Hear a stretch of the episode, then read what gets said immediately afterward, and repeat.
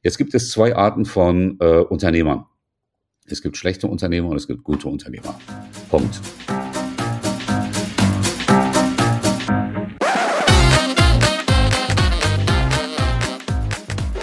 Herzlich willkommen zu meinem Podcast Punkt Genau. Heute die 46. Ausgabe. Ich bin Simir Fersali, Ihr Interim Manager für Finanzen, Rechnungswesen und Controlling. Wen habe ich heute vor mein Mikrofon geholt? Es ist ein Mann, der schon seit 18 Jahren im Interim Management unterwegs ist, der mittlerweile in Beiratsfunktionen Unternehmen zur Seite steht und über all das, was es daraus zu berichten gibt, wie unsere Unternehmen stehen, was Führungskräfte so ausmacht, was gute und schlechte Unternehmer ausmacht. Darüber sprechen wir heute. Da Ulri und ich uns seit mehreren Jahren schon kennen, haben wir uns auf ein gepflegtes Du verständigt. Herzlich willkommen, Ulvi Aydin. Schön, dass du da bist. Hallo, mein lieber Simir. Ich freue mich sehr, dass wir hier zusammen sind. Ich freue mich sehr darüber. Ulvi, du bist ein viel beschäftigter Mensch. Wo treffe ich dich heute Morgen?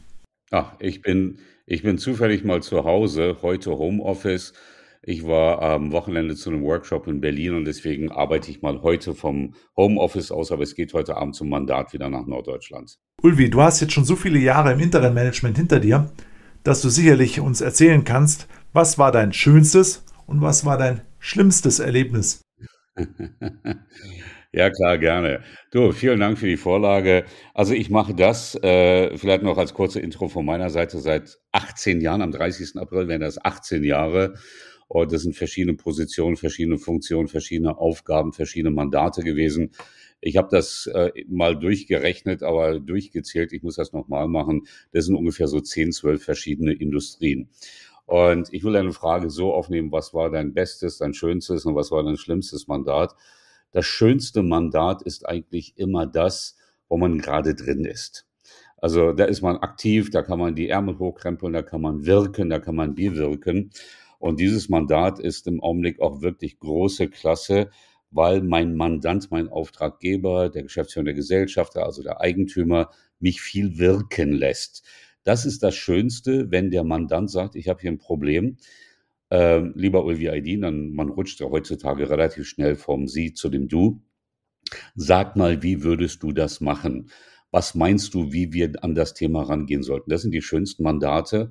Zu Anfang in meiner Interim-Tätigkeit war das halt so, dass ein klares Projekt beschrieben wurde und auch die Aufgaben beschrieben wurde. Bitte mach A, B, C. Heute ist das so, das hat natürlich auch ein bisschen was mit der Seniorität zu tun, mit der Erfahrung, die man bringt, die man mitbringt, zu tun, dass dann der Mandant sagt, ich habe hier ein Problem, was würdest du uns empfehlen, wie wir da rangehen? Die machen am meisten Spaß. Das schlimmste Mandat war das, wo mir jemand gesagt hat, was ich alles nicht machen soll. Also, lieber Herr Aydin, Sie müssen sich um A nicht kümmern, um B nicht kümmern, um C nicht kümmern. Machen Sie mal nur D und E und über F unterhalten wir uns dann, wenn es soweit ist. Und ähm, das ist so eine äh, nicht konstruktive, ich will jetzt nicht gleich sagen destruktive, aber nicht konstruktive Umgebung. Da macht es einfach keinen Spaß. Da ist ja auch die ganze Mannschaft so. Also wenn du gut auf und angenommen wirst und wenn du viel umsetzen kannst, dann ist das schönste Mandat. Und das ist im Augenblick auch sehr schön, das Mandat, in dem ich bin. Lieber Ulvi, wenn du jetzt mal die 18 Jahre zurückschaust und nur die Unternehmen betrachtest, deren Status damals und heute, wie haben die sich eigentlich verändert? Also im Großen und Ganzen kann ich eigentlich sagen, dass alle Unternehmen, in denen ich war, in denen ich ein Mandat hatte, äh, im Übrigen das kürzeste Mandat ist in der Regel sechs Monate und das längste war auch angekündigt mit sechs Monaten, wurden drei Jahre. Und das kürzeste, was angekündigt war, waren vier Monate, das wurden dann anderthalb Jahre. Also äh, es ist tatsächlich so, dass die Menschen, wenn ich da reinkomme, erstmal interessiert sind und erstmal neugierig sind, manchmal auch ein bisschen mit Abstand dahinschauen. Und ich sage, es ist häufig so, dass ich wie ein Zahnarzt bin geht keiner gerne hin, aber hinterher ist jeder froh, dass er da war, weil irgendwie die Zähne in Ordnung sind oder weiß sind oder das Gesicht ganz anders anfühlt. Und so ist das auch. Und meine, äh, mein Versprechen ist immer, ich liefere nach sechs Wochen Ergebnisse. Nach sechs Wochen gibt es schon die Ergebnisse, also nicht die Ankündigung, sondern die Ergebnisse. Und letztendlich bist du ja als ähm, Interim Manager, als Consultant auch immer Coach. Das heißt also, du gibst ja dann Feedback und sagst, ich würde das vielleicht so machen oder hast du schon mal bedacht das? Oder du machst halt Angebote, Verhaltensangebote, um möglicherweise Verhaltensmuster zu durchbrechen. Und das kommt wieso so gut an? Also es kommt so gut an und wieso kommt das so gut an? Eines der dramatischen Probleme in vielen Unternehmen, auch Familienunternehmen, auch kleine Mittelständler, also Unternehmen um die 10 Millionen, aber auch so die normalen KMUs mit 50 oder 100 Millionen, nehmen sich nicht mehr die Zeit für die Menschen. Das heißt also, sie denken immer, Wertschätzung ist immer etwas, wenn man dann ein jährliches äh, Career Assessment macht oder Feedback-Gespräch macht. Nein, Wertschätzung ist, wenn man das achtmal im Jahr macht. Wenn man sich mit jemandem hinsetzt und sagt, du, ich nehme dich so wahr oder das hast du so und so gemacht. Das heißt, das findet faktisch nicht statt. Und ich sage dann immer, wenn ein Chef, wenn ein Teamleiter, wenn ein Abteilungsleiter sich nicht Zeit nimmt für seine Menschen, dann ist es genauso wie ein Vater, ich diskutiere jetzt also, ich beschreibe das aus der Vaterrolle, seinen Kindern sagt, ich habe jetzt keine Zeit, dir Fahrradfahren beizubringen. Das muss warten. Und dann sage ich immer, das eine ist ein schlechter Vater, ein schlechter Vater und der andere ist halt ein schlechter Abteilungsleiter. Und das führt dazu, dass die Menschen Wertschätzung erfahren, Aufmerksamkeit erfahren. Neudeutsch nenne ich das immer Attention to the People. Wenn du das nicht machst, bist du halt einfach kein guter Leiter, kein guter Abteilungsleiter, kein guter Führer, kein guter Manager. Und dann ist es natürlich so, Wertschätzung bedeutet nicht immer, dass man nett ist, also dass man immer Schokoladensoße und Honig verteilt, sondern Wertschätzung ist auch Kritik. Das bringt viele eigentlich immer vollkommen durcheinander. Die sagen immer, Wertschätzung müsste immer etwas Positives sein, aber es kann auch etwas Kritisches sein. Wieso werde ich People Mover genannt? Ich schaue immer, wer ist Teil der Lösung und wer ist Teil des Problems. Und ich sage immer den Leuten, schaut mal, die linke Ecke, da können sich alle hinstellen, die Teil der Lösung sind. In die rechte Ecke können sich alle stellen, die Teil des Problems sind. Und es kann jeder selbst entscheiden, wo er sich hinstellen will, in welcher Ecke. Möchtest du Teil der Lösung oder Teil des Problems sein? Und Teil der Lösung macht total viel Spaß, mit solchen Menschen zu arbeiten, mit denen in Interaktion zu sein. Und äh, wenn Menschen sagen, nein, ich sehe eigentlich nur Probleme, ich habe Spaß daran, Probleme zu beschreiben, daran kann ich mich nach, also im besten Deutsch nochmal, daran kann ich mich immer aufgeilen. Das macht mir Spaß. Ne? Dann, sag ich, dann brauche ich dich halt vielleicht nicht mehr, dann brauchen wir dich nicht mehr. Dann zeigen wir dir mal, wo du das vielleicht machen kannst, aber das wird nicht hier sein. Deswegen People Mover im besten Sinne, auch für alle Stakeholder. Ja, Ulvi, das ist auch so meiner Wahrnehmung, wenn ich so auf die Unternehmen schaue, in denen ich mich so tummle die Wertschätzung der Mitarbeiter ist über die letzten Jahre signifikant zurückgegangen. Letztendlich, Ulvi, konkret mal nachgefragt, woran liegt es? Liegt es an der Schnelligkeit? Liegt es an der Zahlengetriebenheit? Woran liegt es? Äh, da habe ich eine ganz klare Ansicht zu. In der Krise erkennst du immer den wahren Charakter des Menschen, wie er wirklich ist. Also Corona, ja klar, das hat manche Sachen erleichtert, das hat manche Sachen erschwert. Man sieht ja, was alles dadurch möglich geworden ist. Aber du bist ja der Mensch, der du bist. Und wenn du, es gibt zum Beispiel Eltern, die setzen ihr Kind ins Restaurant und geben ihm ein iPad vor die Nase, also ein Tablet vor die Nase. Da müssen wir uns nicht großartig unterhalten. Das sind natürlich blödsinnige, bescheuerte, vollkommen verblödete und doofe Eltern.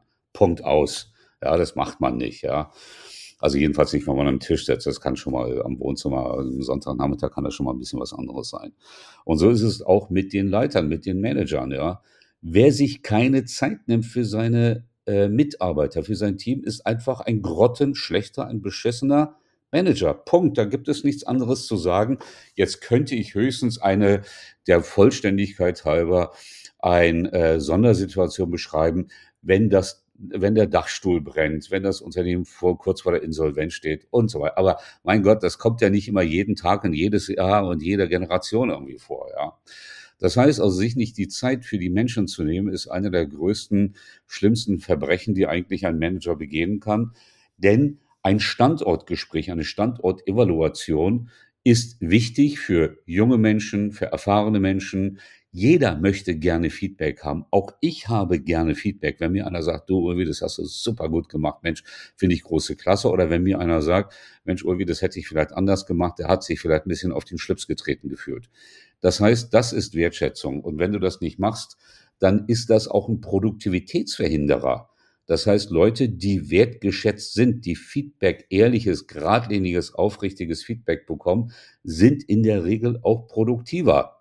Im Übrigen auch Kinder. Ja, wenn du dich mit deinem Kind hinsetzt und machst mit ihm die Hausaufgaben und sagst, das verstehe ich jetzt selber nicht, aber das gehen wir mal ran an die Lösung, wird wahrscheinlich gute Noten erfahren. Und so ist es auch bei den Menschen. Klare Worte, direkt und ungeschminkt. Dafür steht Ulvi Aydin und vielen Dank dafür. In schwierigen Situationen benötigst du oft jemanden, der klare Worte äußert, um in Unternehmen Bewegung zu erreichen. Und an der Stelle würde ich ganz gerne einen Schwenk machen in Richtung deiner immer wieder postulierten Aussage. Es gibt ja eigentlich nur drei Phasen im Unternehmen. Und jetzt bin ich in der Lehre unterwegs, da spricht man auch von vier Phasen. Das in Abgrenzung zueinander gesetzt. Ulvi, erklär uns doch mal bitte, wie du diese drei Phasen definierst. Das ist, wenn du so willst, gelebte Praxis. Also auch 18 Jahren Interim-Mandat erlebe ich halt die drei Phasen. Es ist die Restrukturierung, es ist die Konsolidierung und es ist das Wachstum. Und diese drei Phasen, ich könnte jetzt vielleicht noch eine Gründungsphase als vierte Phase mit dazu nehmen, wenn ein Unternehmen also ganz frisch auf die Welt kommt. Aber wenn ein Unternehmen äh, drei Jahre am Markt ist, ist es ja keine Gründerphase mehr. Also viele sagen ja, wir sind noch ein Start-up-Unternehmen. Da sage ich, ja, Leute, ihr seid drei Jahre am Markt, ihr seid kein Start-up mehr, ja, ihr seid ein richtiges Unternehmen. Ja. In der Restrukturierung brauchst du andere Maßnahmen, andere Kommunikation, andere Techniken und teilweise auch andere Manager. Du brauchst teilweise auch andere Manager, die Restrukturierung wollen, die Restrukturierung können, die kein Problem damit haben. Und ich drücke das gerne immer holzschnittsartig und immer ohne Shishi und ohne Blabla aus, wenn die Kloschüssel verstopft ist und die läuft aus und du siehst genau, in zehn Sekunden wird das Ding über den Rand laufen. Kannst du jetzt überlegen, kannst du im Internet recherchieren, kannst du irgendwie in der Warteschleife von dem, oder du krempelst die Ärmel hoch und greifst rein. Du musst voll in die Scheiße reingreifen. Ansonsten ist dein ganzes Badezimmer, deine ganze Wohnung im Arsch. Das ist Restrukturierung. Mehr gibt's, das ist perfekt, also das ist zu Ende beschrieben. Wenn du das geschafft hast, wenn du die Restrukturierung geschafft hast und erlebt hast und überlebt hast, dann kommst du in, Konsolidierungs, in die Konsolidierungsphase, das heißt ein bisschen ruhigeres Fahrwasser. Dann geht's dir immer noch nicht gut, du bist immer noch nicht über dem Berg. Ich drücke das auch mal gerne medizinisch aus. Das eine ist die Intensivstation, das andere ist die Reha, ja, wo du dann aufgebaut wirst, wo gesagt wird, du kannst wahrscheinlich in einem Monat anfangen zu laufen wieder, ja, dann wird das irgendwie funktionieren. Und dann kommst du in die Wachstumssituation. Und im Wachstum brauchst du wieder andere Dinge, mehr Freiheit, die Budgets werden anders verwendet. Du brauchst auch andere Charaktere, andere Menschen, die in so einer Wachstumsphase unterwegs sind. Und wichtig ist, in jeder Phase musst du wissen, in welcher Phase du bist und du musst dich auf die nächste Phase vorbereiten. Also, um es mal ganz brutal auszudrücken, wenn du in der Wachstumsphase bist, musst du die Restrukturierung schon wieder als Plan in der Schublade haben. Und wir sehen ja bei vielen Unternehmen, das ist im Übrigen ein altes militärisches Prinzip, ja. Du musst immer für den Ernstfall gerüstet sein. Und wir erleben das in der Politik und auch in ganz vielen, also ich will jetzt nicht politisch werden, in ganz vielen Unternehmen, dass die eben nicht darauf vorbereitet sind, dass so etwas passieren kann. Denk mal an die Fleischindustrie, als dieser Rinderwahnsinns äh, Dings da war, Kreuzfeld Jakob und wie immer das da hieß, ja, oder eine Epidemie. Und du merkst, welche Gesellschaften vorbereitet sind und welche Unternehmen vorbereitet sind. Und wenn du in der Restrukturierung bist, dann musst du schon wieder den Horizont des Wachstums vor Augen haben und sagen, es wird ja nicht immer so bleiben. Und soll ich dir was sagen? Wenn du das den Mitarbeitern sagst, Leute, wir müssen jetzt durch den Krempel durch das ist jetzt beschissen viel Arbeit, aber Wachstum ist schon am Horizont erkennbar. Ja, vielen Dank, Ulvi, für deine Steilvorlage. Ja, das Thema den richtigen Mitarbeiter finden stellt manche Unternehmen heute vor große Herausforderungen neben den gesetzten Themen Digitalisierung, Klimawandel, Risikomanagement und so weiter. Eine komplexe Aufgabe, für viele auch eine sehr große Herausforderung. Ulvi, als erfahrener Interim-Manager, was würdest du den Unternehmern heute mit an die Hand geben im Blick auf 2030? Also ich würde gerne erst einmal ähm, sagen, keep cool, be cool. Denn das, was wir heute als brutale Granateneinschläge um uns selber wahrnehmen, also die große Herausforderung Digitalisierung und Klimawandel und, und, und, und, ähm, und Lieferkettengesetz und all diese ganzen Geschichten. Die Welt ist nicht schlimmer geworden, nur die Herausforderungen, die Krisen sind halt anders. und sie kommt vielleicht ein bisschen gefühlt schneller, aber auch das ist nicht so. Also ich behaupte mal Folgendes, ich stelle folgende These auf. Die Krisen haben sich überhaupt nicht verändert in den letzten 100 Jahren. Überhaupt nicht. Das ist sogar nicht schlimmer geworden. Es gab, sagen wir mal vor 100 Jahren, ist ein bisschen länger her, den Ersten Weltkrieg. Dann gab es die große Inflation, dann gab es den Zweiten Weltkrieg. Da gab es irgendwie einen, äh, den Wiederaufbau, oder es gab einen Koreakrieg, dann gab es einen Vietnamkrieg und dann gab es die Ölkrise 1972, 73. Äh, dann gab es äh, RAF-Terror in Deutschland, da wussten die Leute nicht, was sie machen sollen und was sie voneinander halten sollen und so weiter und so weiter. Ich will sie nicht alle aufzählen. Das heißt, jede Generation, jede Generation hatte ihr schlimmes Erlebnis in der Welt und in Deutschland um uns herum, ja. Und das wird häufig vergessen, dass unsere Großeltern und Urgroßeltern teilweise viel schlimmere Sachen durchmachen mussten, als wir sie durchmachen mussten. Also, keep cool. Ja, es macht keinen Spaß jetzt mit Corona. Das war wirklich nicht lustig.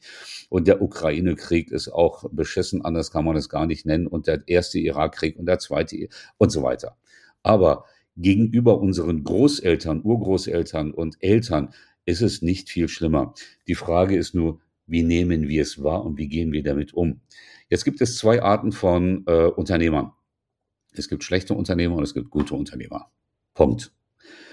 Schlechte Unternehmer geraten in Panik. Schlechte Unternehmer werden kopflos. Gute Unternehmer werden ruhig und Handeln überlegt. Es gibt ein ganz schönes, äh, ganz schönen Spruch, ein ganz schönes Zitat, was ich mal gerne anwende. Wenn du weißt, was du tust, kannst du tun, was du weißt. Das heißt also, schaff dir Wissen, schaff dir gute Leute um dich herum und dann kannst du überlegt handeln und nicht unüberlegt handeln. Und das erleben wir heute auch wieder, dass es Unternehmen gibt, die überlegt handeln und es gibt Unternehmen, die unüberlegt handeln. Und dann gibt es, wenn ich mit Unternehmern zusammenkomme, immer folgende Frage, wo kommst du her, wo stehst du gerade, wo willst du hin? Das heißt also, ein Plan zu haben, ist die größte, ich kann es auch Strategie nennen, ich kann es auch Konzept nennen, ich kann es auch Roadmap nennen, ist die allerwichtigste Aufgabe eines Unternehmers. Ich habe einen Plan, ich weiß, wo ich lang will. Ja, das mag kleine Adjustierungen irgendwie geben. Und ich brauche das Personal dazu oder ich weiß genau, wie ich mich positionieren will. Das heißt, die Aufgaben sind häufig im Unternehmen. Ganz im Gegenteil. Die schlimmeren Krisen sind im Unternehmen. Die sind gar nicht außerhalb. Ja, also bitte, wenn jetzt nicht irgendwas ganz Schlimmes passiert, wenn nicht der Mond auf die Erde fällt, ja, aber äh, die schlimmeren Herausforderungen, die schlimmeren, die größeren Krisen sind im Unternehmen. Ja, wenn zum Beispiel Mitarbeiter gehen, dann hat das ja einen Grund äh, es ist nicht immer wegen Geld. Es ist nicht immer wegen Geld, dass sie wegen Geld gehen, sondern sie sehen für sich keine Zukunft mehr. Dann gehen sie halt. Ja, sie sehen irgendwo anders ihre bessere Zukunft. Oder wenn Kunden gehen. Und da ist natürlich wichtig zu sagen, mit äh, wie ist denn eigentlich meine Churn Rate, wie es immer so schön heißt, meiner Kunden? Ja, wie viel gewinne ich und wie viel verliere ich? Bin ich im Brutto oder also bin ich im Plus oder bin ich im, äh, im Minus? Ja, verliere ich mehr als dass ich gewinne? Und wenn du natürlich Kunden verlierst und du musst dann brutal arbeiten, wir kennen das ja alle, das kostet irgendwie, was weiß ich, das Fünffache oder das Zehnfache, neue Kunden zu gewinnen, als bestehende Kunden zu halten. Über solche Sachen sprechen wir. Das sind wahrscheinlich dann die Unternehmen, die in einer gewissen Passivität verharren, deren Unternehmer keinen Plan haben. Ein Plan, um in 2030 in blühender Landschaft, in blühender Form anzukommen, ist mitunter sich einen Beirat zu installieren im Unternehmen. Du bist mittlerweile auch dort aktiv, hast dich dafür entschieden, neben deinen Interim-Mandaten auch als Beirat zu agieren. Beiräte haben, das so sagt, so ein Narrativ, sind mitunter auch schöne Gesprächsrunden unter Freunden bei gutem Essen und Getränken. Doch es ist ganz anders. Ulvi, kannst du uns mal ein bisschen aufklären, welche Rolle ein Beirat hat und welche Haftungsfragen möglicherweise da auf die Einzelnen zukommen. Was brauchen wir, um einen vernünftigen Beirat zu installieren? Sehr gerne. Äh, ich fange vielleicht mit einer Frage an, die du gar nicht gestellt hast. Wie bin ich überhaupt Beirat geworden? Es war so, dass in, das ist so in vielen, äh, das ist so in vielen Unternehmen bin ich gefragt worden, Mensch, Ulvi, Aidin, willst du nicht hier bei uns bleiben? Also du hast Gutes bewirkt, willst du nicht fest angestellt sein? Dann sage ich, nein, und dann sage ich, ich sage euch auch wieso. Ich bin für euch mehr wert, wenn ich nicht auf eurer Payroll stehe. Keine Politik, kein Shishi, kein Blabla, kein Bullshit. Kein, welches Dienstauto kriege ich, welches Büro kriege ich, welches Handy habe ich, welchen Laptop habe ich. No politics, no politics. Das heißt, ich kann gerade raus sein, ich bin auf Augenhöhe. Ich bin ein Selbstständiger, also ich bin ein Unternehmer, ja, der Eigentümer meiner eigenen Firma und ich verhandle auf Augenhöhe. Ich spreche auf Augenhöhe. Das zweite ist, wie wirkt so ein Beirat? Letztendlich ist es so, wenn ein Unternehmer sagt, ich möchte mir gerne einen Beirat geben, dann ist die Geschichte, da klappe ich mal die Rückspiegel ein, schon längst hinter uns. Früher war das vielleicht so, dass man Kaffeekränzchen gemacht hat oder gut essen gegangen ist oder Flasche Wein. Das ist schon lange vorbei. Ein guter Beirat ist immer ein unbequemer Beirat. Ein guter Beirat verursacht Schmerzen, verursacht Qual. Das heißt also, der sagt, jetzt muss der Zahn ausgewechselt werden oder es muss ein Loch gebohrt werden. Ein wichtiger, ein wichtiger Baustein eines Beirats ist, er muss unabhängig sein. Und wichtige äh, äh, Eigenschaften und richtige Eigenschaften eines Beirats ist, er ist kein Buddy, er ist kein Studienfreund, er ist kein Sandkastenfreund, er ist keiner, der Partikularinteressen hat, der sagt, ja, oh Mensch, ich bin der Mitgesellschafter oder ich bin Steuerberater und da bin ich auch Beirat. Das ist immer die schlechteste Konstellation. Der eigene Rechtsanwalt, der eigene Steuerberater. Ich meine, die werden sowieso dafür bezahlt, dass sie einem Rat geben. Die werden sowieso bezahlt, dass sie gute Arbeit machen sondern ein Beirat sollte divers sein. Die sollten sich auch gar nicht untereinander kennen vorher. Das bedeutet, da kann es sein, dass ich einen, äh, keine Ahnung, BWLer habe. Das kann auch sein, dass ich einen Philosophen dazu habe. Das kann auch sein, dass ich einen habe, der ein People Mover ist. Also er sollte divers sein. Und dann sollte es eine klare Regel geben. Ich setze ja Regeln auf für Beiräte. Ich bin ja nicht nur in Beiräten, sondern ich forme und gestalte ja Beiräte. Eine der wichtigen Regeln ist zum Beispiel, alles, was dort besprochen wird, bleibt da. Und äh, der Beirat muss ein Mandat haben, bitte nicht nett sein, bitte nicht höflich sein, unhöflich sein, Schmerzen verursachen. Du weißt, wie ich das meine. Das ist eine der wichtigsten Eigenschaften, die ein Beirat mitbringen muss. Und dann ist es so, es gibt drei Arten von Beiräten, sozusagen drei Stufen.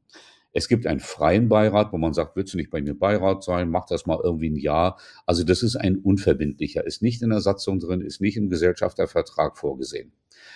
Das hat den Vorteil, man kommt zusammen, man sagt seine Meinung und wenn das einem zu doof wird als Beirat, kann man auch sagen, ich habe da jetzt keine Lust mehr zu, ich glaube, ich bringe keinen Nutzen mehr und dann geht man wieder. Und dann gibt es die zweite Stufe eines Beirats, der ist formalistischer, formeller, der wird dann in die Satzung aufgenommen, vielleicht sogar in den Gesellschaftervertrag aufgenommen. Und dann stehen die Aufgaben, Rechte und Pflichten eines Beirats drin. Dann steigt im Übrigen auch die Haftung. Da muss man immer aufpassen als Beirat, dann ist man natürlich auch mehr in der Haftung, weil man hat ja in dem Unternehmen was zu sagen. Das heißt, man steht dann nicht nur am Spielfeldrand und ruft dann rein in das Spielfeld, sondern man geht vielleicht auch mal ein, zwei Schritte auf das Spielfeld rein. Und dann hat man schon fast so etwas wie die Vorstufe zu einem Aufsichtsrat. Das wäre die dritte Stufe eines Beirats, dass dann ein Beirat frei ist, also die erste Stufe, die leichteste, die unverbindlichste, dann ein satzungsgemäßer Beirat ist. Und dann kann man sagen, weißt du was, dann geben wir uns doch einen Aufsichtsrat. Erstens mal, weil wir in zwei, drei Jahren sowieso einen Aufsichtsrat benötigen, aufgrund der Größencluster. Und dann haben wir schon mal so die Übungsstufen, dann tasten wir uns schon mal ran. Und ein Aufsichtsrat ist ja handelsrechtlich ein Organ. Das bedeutet, das nimmt dann auch eine gewisse Scharnierfunktion ein zwischen äh, Gesellschaftern, also Eigentümerkreis und der Geschäftsführung. Und auch da ist es halt wichtig, dass man sagt, wo soll die Reise hingehen? Sollen wir unverbindlich bleiben? Wir tauschen uns aus, abends beim Essen oder sind das Tage, wo man zusammenkommt? Und ich plädiere immer sehr dafür, dass ein Beiratstag ein Beiratstag ist, ein Workshop. Also nicht so, ach, ich habe mal drüber nachgedacht, was meinst du dazu? Mit Vorbereitung, mit Businessplänen, die man auch vorher sieht. Also es ist dann schon wie ein Aufsichtsratstag, der möglicherweise halt unverbindlicher ist, halt, weil man noch kein Aufsichtsrat ist. Und ein Punkt noch, äh, sollen Gesellschafter im Aufsichtsrat sein. Bin ich immer sehr dafür, aber nur einer. Also ein Aufsichtsrat oder ein Beirat hat ja drei Mitglieder oder fünf Mitglieder. Ich plädiere immer für eine ungerade Zahl. Und da sollte einer aus der Familie, aus dem Gesellschafterkreis immer dabei sein, aber nicht der Vorsitzende, ein normaler. Ja, mit dem Thema Beirat kommt natürlich das Thema Haftung auf. Und da würde ich dich ganz gerne mal fragen, lieber Ulvi, Wie hast du dich fit gemacht für diese Beiratsfunktion? Welche Versicherungen hast du eingegangen, damit du dieser herausfordernden und auch sehr risikobehafteten Rolle gerecht wirst? Also letztendlich sind das so drei Dinge. Die eine Geschichte, man muss sich über die Frage der möglichen äh, Haftung im Klaren sein. Es ist genauso wie wenn du Interim Manager bist. Du bist ja häufig in der Rolle, dass du organschaftlich in die Geschäftsführung gehst, also handelsrechtlich eingetragener Geschäftsführer wirst, dann bist du natürlich in der Haftung. Die Leute denken dann immer, ach, das ist eine GmbH, kann ja nicht viel passieren. Nein, nein, du bist Vollhafter, wenn du irgendwas Doofes machst. So, jetzt gibt es auch den Begriff der faktischen Geschäftsführung. Du bist gar kein Organ, du bist gar kein handelsrechtlich eingetragener Geschäftsführer, du agierst allerdings wie einer, dann bist du ein faktischer Geschäftsführer.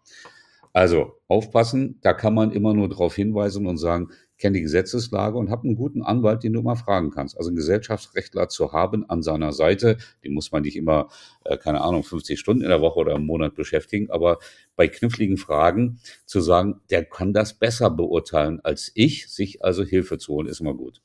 Was habe ich gemacht? Ich habe bei diesen äh, Beiratsmandaten immer gesagt, Ihr seid die Geschäftsführung, ihr entscheidet. Ich sage euch, wie ich es machen würde, wenn ich der Geschäftsführer wäre. Aber letztendlich seid ihr die Geschäftsführung und ich als Beirat nehme euch nicht die Verantwortung von den Schultern. Genauso bei den Gesellschaftern. Muss man sagen, euch gehört die Firma, nicht mir. Ihr müsst das entscheiden. Das ist euer Geld. Ihr müsst entscheiden, ob ihr mit eurem Geld so und so umgeht.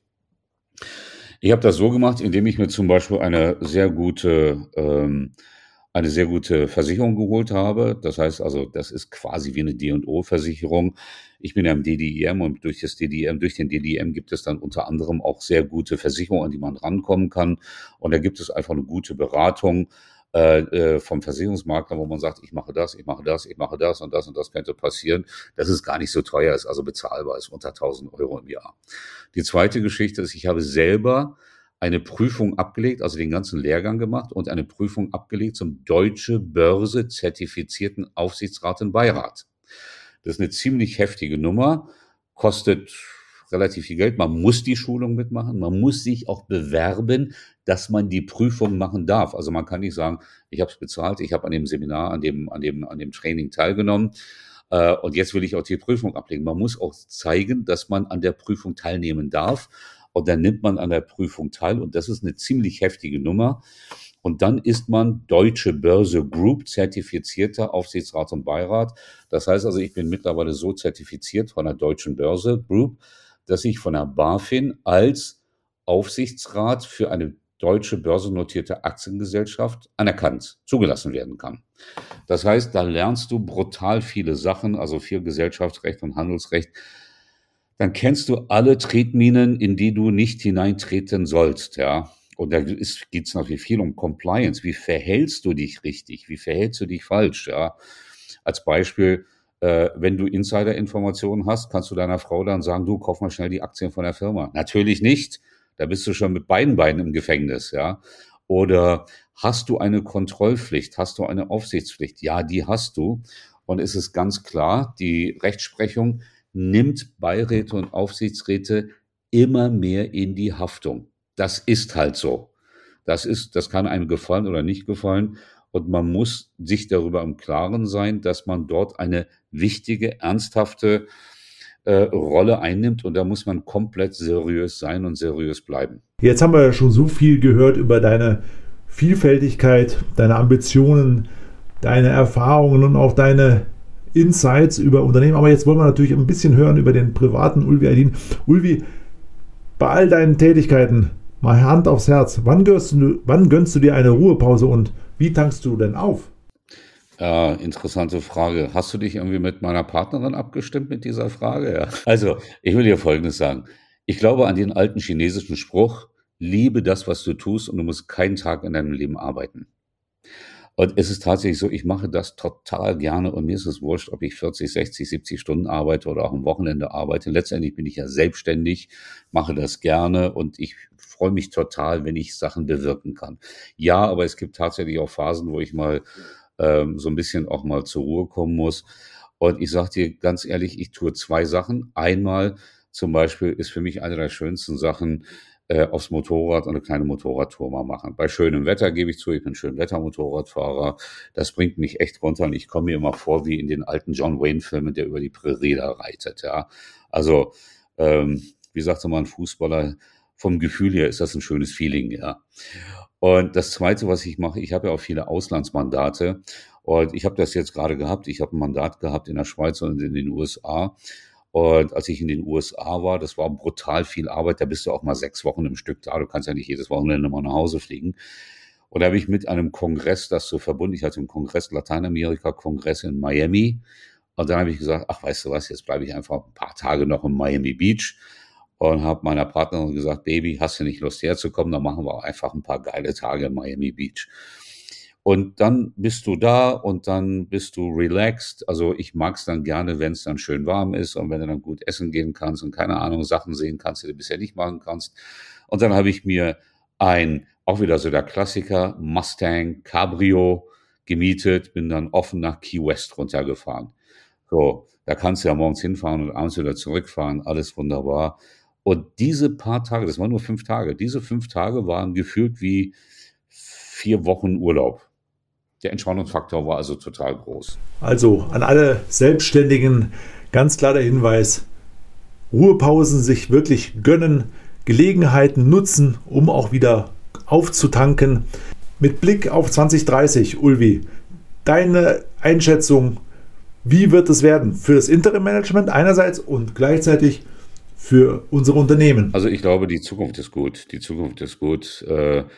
Manchmal, wenn du so manche Krisen, manche Menschen anschaust, auch manche Politiker anschaust, dann zweifelst du manchmal dran. Aber wenn wir so aus unserer Wahrnehmung rausschauen und wenn wir über Consulting, über Beratung, über Beirat sprechen, das wird gut, weil es gibt ein paar Parameter, die sind äh, total wichtig dafür. Die Herausforderungen, die Krisen werden ja nicht weniger, sie bleiben hoch. Und diese Krisen zu meistern, darauf vorbereitet zu sein und gute Instrumente zu haben, dieser Wert an sich bleibt hoch. Das heißt, die Arbeit wird nicht weniger. Die zweite Geschichte ist Interim Management. Als ich angefangen habe vor 18 Jahren, hatte noch so etwas so, naja, hm, bist du ein Söldner oder kannst du nicht Richtiges machen oder so. Also das wurde ja so ein bisschen auch manchmal kritisch dann kommentiert. Das ist ja komplett weg, so wie es bei den Amerikanern, Engländern, Skandinaviern, bei den Holländern ja mittlerweile ein etabliertes Management-Tool ist. Und es wird immer mehr ankommen, dass du dir Leute, Manager auf Zeit holst, die dich in bestimmten Phasen begleiten und nachdem diese Phase vorbei ist, dann wieder weggehen. Also du siehst das ja auch an äh, wenn du die, ähm, den DDM, ähm, die Auswertung anschaust, die Tagessätze steigen, die Auslastung steigt, der Bedarf ist da. Also ich glaube, das Jahr 2030, was ist das in sieben Jahren, das wird äh, total gut werden. Wir werden dann wahrscheinlich zurückblicken und sagen, ja, und auch die guten Interim Manager, die ein klares Profil haben, so wie du zum Beispiel in Finanzen, Controlling, ja, ähm, werden ihren Stellenwert noch stärker in Unternehmen ausüben können, weil dann, egal ob es ein Börsengang ist oder ob es eine Umstellung ist, dann Leute für diese äh, Situation mit diesen speziellen Kenntnissen gebraucht werden. Also ich sehe das total positiv. Ja, mit diesem positiven Ausblick verabschieden wir uns. Vielen Dank für deine Zeit. Ulvi hat mir sehr viel Spaß gemacht und äh, bis zum nächsten Mal. Ich danke dir und allen Hörern einen schönen Tag.